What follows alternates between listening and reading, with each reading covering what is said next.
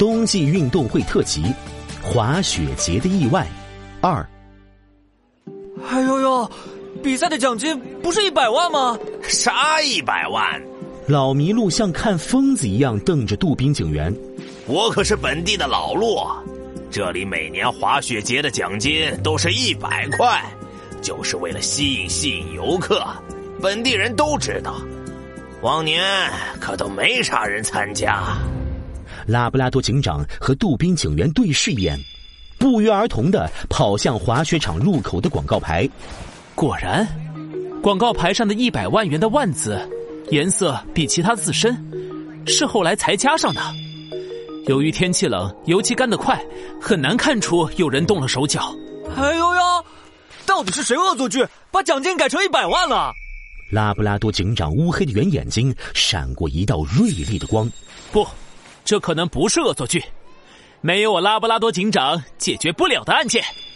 杜宾警员，第二轮滑雪比赛马上就要开始了，你想办法拖延时间，阻止比赛。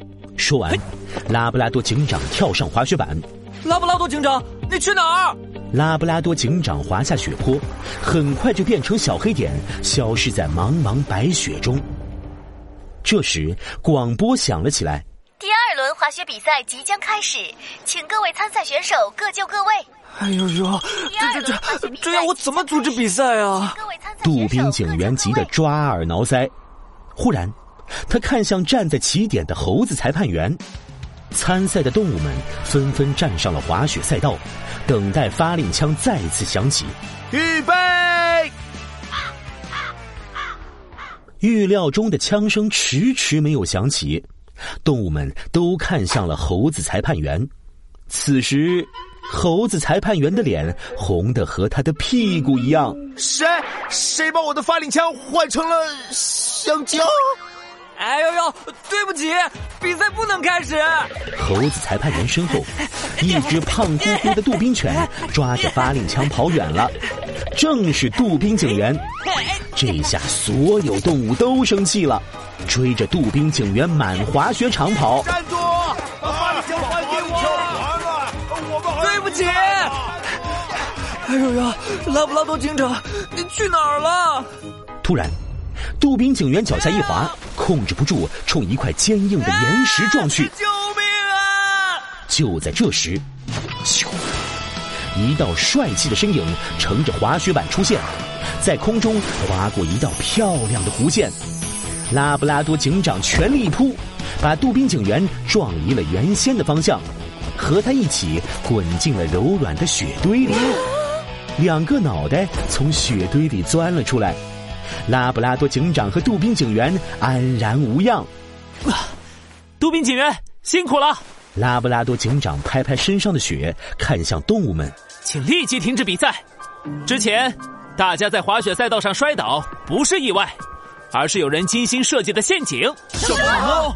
拉布拉多警长从怀里掏出几条白色的滑雪绳，丢在地上。这是我在赛道雪地里发现的。有人故意在赛道上绑了白色的滑雪绳，绳子和雪混在一起，根本看不见。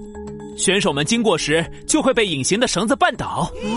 动物们倒抽了一口气，灰熊老板气愤极了。哎呀，没想到有人为了赢得比赛这么恶毒！是啊是啊，就是哪个选手干的？谁干的？选手干的？拉布拉多警长锐利的目光扫视一圈，盯住灰熊老板。干这些坏事的不是选手，而是你，灰熊老板。啊？什么？我？你？你凭什么说是我？这就是证据。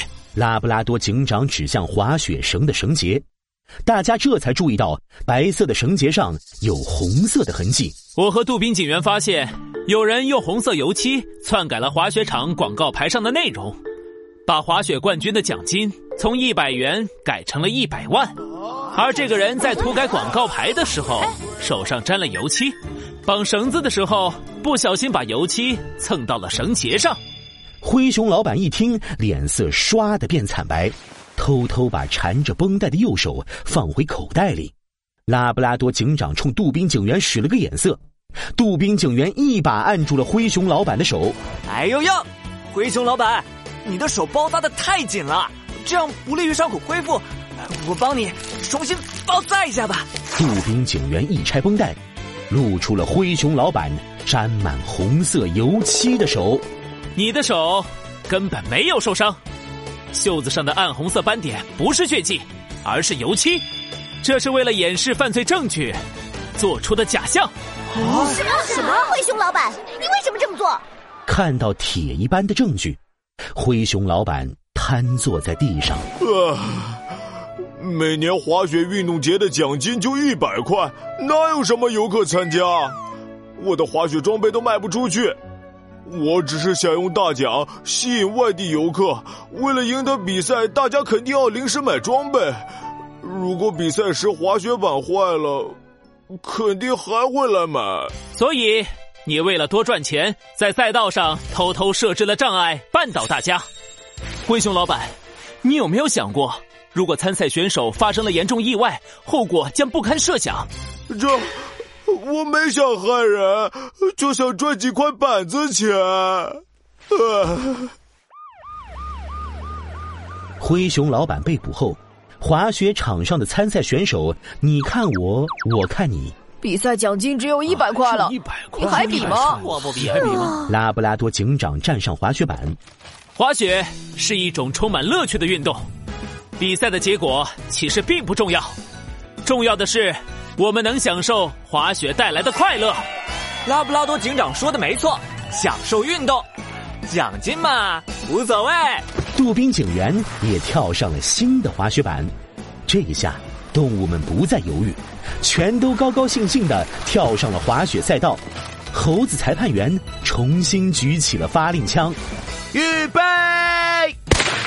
哇！